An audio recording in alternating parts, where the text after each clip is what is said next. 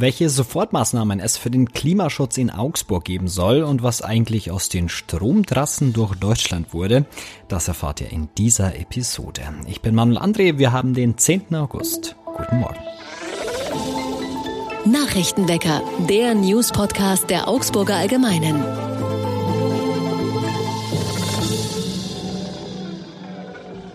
Wir fangen an wie immer mit den wichtigsten Nachrichten aus Augsburg. Der Stadtrat hat ein 6 Millionen Euro Paket als Sofortmaßnahmen für den Klimaschutz verabschiedet. Neben Konzeptstudien etwa zur künftigen Wärmeversorgung in Augsburg sind auch einige Sofortmaßnahmen geplant. Die Stadt will zum Beispiel 225.000 Euro dafür locker machen, um Autofahrer und Autofahrerinnen auf Einfallstraßen mittels elektronischer Tafeln darüber zu informieren, wann am nächsten Park-and-Ride-Platz eine Straßenbahn losfährt. Man wolle den Nahverkehr als Alternative zum Auto voranbringen, so Oberbürgermeisterin Eva Weber. Ein Problem bei den Park-and-Ride-Plätzen ist allerdings auch, dass sie mitunter zu klein sind.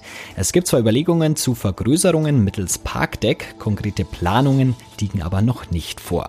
Die Stadt umschreibt ihre Bemühungen zum Klimaschutz inzwischen mit dem Schlagwort Blue City. Es gehe um Änderungen im Verhalten, aber auch um technologische Neuerungen, so Weber über das neue Etikett. Der Stadtrat beschloss zuletzt zuletzt auch ein Handlungspaket, das mittelfristig Fortschritte auf dem Weg zur Klimaneutralität bringen soll. Das Augsburger Buskartellverfahren wird vorläufig eingestellt. Im Mai diesen Jahres ging der Prozess um vermeintlich illegale Absprachen in der Busbranche im Großraum Augsburg los.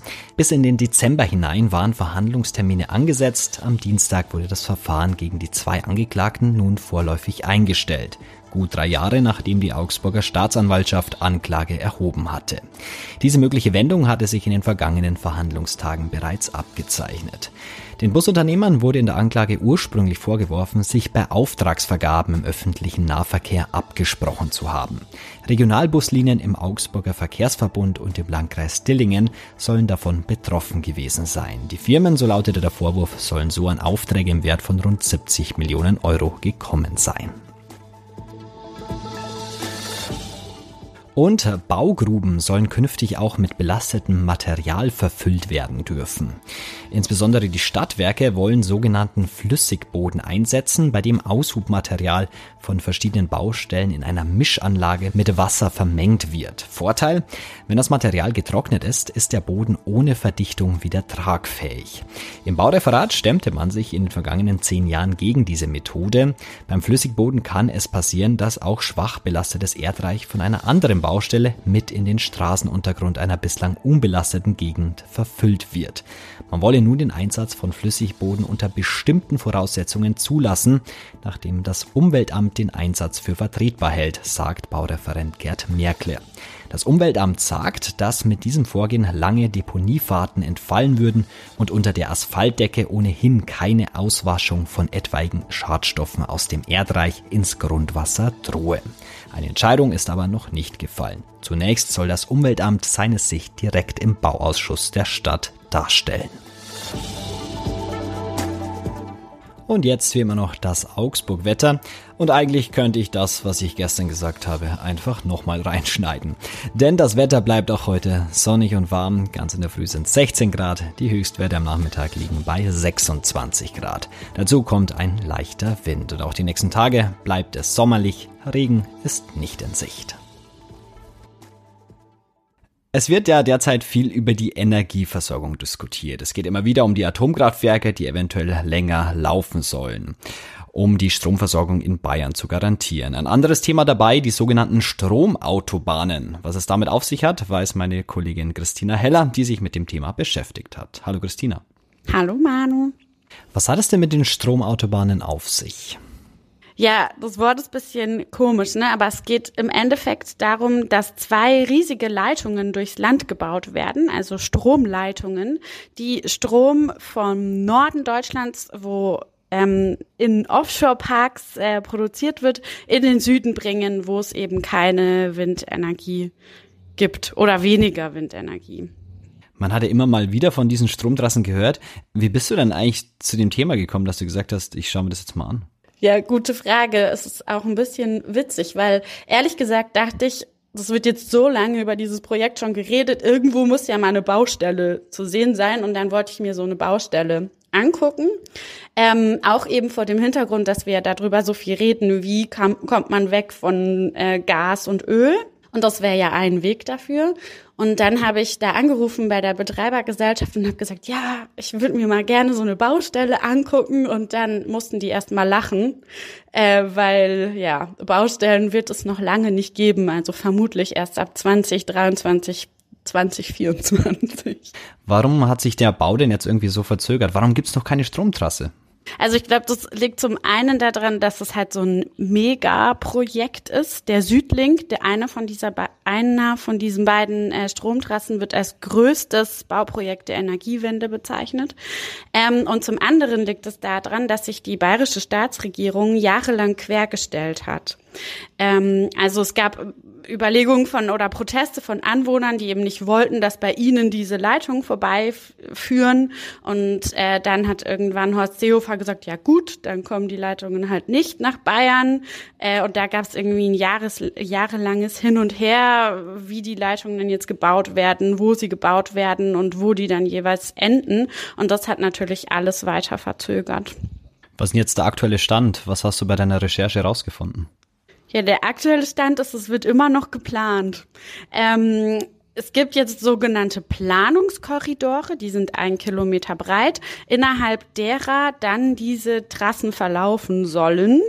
Ähm, und da haben die Netzbetreiber jetzt Anträge eingereicht für das sogenannte Planfeststellungsverfahren. Dahinter steckt, dass eben in dem Korridor nach einem genauen Korridor gesucht wird, wo jetzt diese Kabel verlaufen werden. Äh, der ist dann ungefähr 20 Meter breit. Also es wird jetzt von 1000 Meter auf 20 Meter reduziert. Hört sich jetzt irgendwie kompliziert an. Wie muss ich es mir vorstellen? Gehen diese Kabel jetzt wirklich durch so ein, so ein hohe Masten oder wird das Ganze jetzt unter der Erde laufen? Wie sieht das Ganze aus? Ursprünglich sollten das mal solche hohen Masten werden, also die man auch kennt oder nicht solche, die man kennt, aber so sollten die ausschauen, wie diese Überlandleitung eben. Und weil es dagegen aber so viel Protest gab, werden das jetzt Erdkabel. Ähm, also man sieht davon am Ende gar nichts. Und da sollen jetzt eben die Bauarbeiten entstehen. Das macht das Ganze natürlich auch nochmal teurer, wenn du erst ein Loch graben musst, wo du dann ein Kabel durchlegst. Und es verzögert sich natürlich dadurch auch. Wir wollen trotzdem positiv bleiben. Wann wird das Ding denn fertig? Also der Südostlink ähm, soll 2027 in Betrieb gehen und der Südlink 2028. Und durch jede dieser Leitungen soll am Ende ähm, 4 Gigawatt Strom fließen. Das ist ungefähr so viel wie vier Atomkraftwerke produzieren. Vielleicht nur als letztes eine Verständnisfrage. Jetzt macht so eine Trasse natürlich keinen Strom. Ähm, warum ist man denn in Bayern so auf diese Trasse angewiesen? Ist es wirklich so, dass es uns in Bayern irgendwie mehr an Energie fehlt als vielleicht oben im Norden? Ja, also das ist wirklich so. Ähm, wenn jetzt eben die Atomkraftwerke abgeschaltet werden, dann müssen wir irgendwoher die Energie bekommen.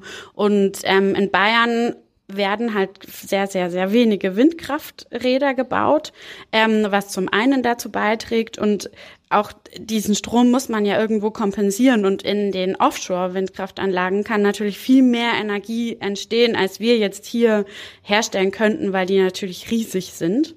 Ähm, und deswegen muss man den Strom irgendwie zu uns in den Süden bringen. Und ein Weg dazu sind eben die Stromtrassen. Mehr dazu könnt ihr nachlesen bei uns auf der Seite. Den Link gibt's in den Show Notes. Danke, Christina, für das Gespräch. Gerne. Und auch das ist heute noch wichtig. Um steigenden Preisen entgegenzuwirken, stellt Bundesfinanzminister Christian Lindner heute Vormittag ein neues Entlastungspaket vor. Es hat einen Umfang von 10,1 Milliarden Euro und soll unter anderem eine Kindergelderhöhung und eine Anhebung des Grundfreibetrags bei der Steuer enthalten. Und der frühere US-Präsident Donald Trump macht wieder groß Schlagzeilen. Sein Anwesen in Florida ist durchsucht worden, weil er unter anderem Akten aus dem Weißen Haus mitgenommen haben soll. Und zum Ende heute werde ich mal wieder richtig cringe. Achtung, das war das Jugendwort letztes Jahr, denn es ist mal wieder Zeit für die Abstimmung zum Jugendwort des Jahres. Zehn Stück gibt's zur Auswahl, dabei unter anderem Sie. Das ist der Ausruf, wenn etwas unfassbar Gutes oder Cooles passiert. Wild ist natürlich am Start dicker und natürlich Bro. Abstimmen könnt ihr auf der Website vom Langenscheid Verlag. Ja, ich pack euch mal den Link in die Show Notes, meine Diggerchens. Oh Gott, das war's. Äh, es war peinlich, aber das war's auch für heute mit dem Nachrichtenwecker. Danke euch fürs Zuhören und danke an Christina Heller für das Gespräch. Ich bin Manuel André und wir hören uns morgen wieder. Augsburg. Nachrichtenwecker ist ein Podcast der Augsburger Allgemeinen.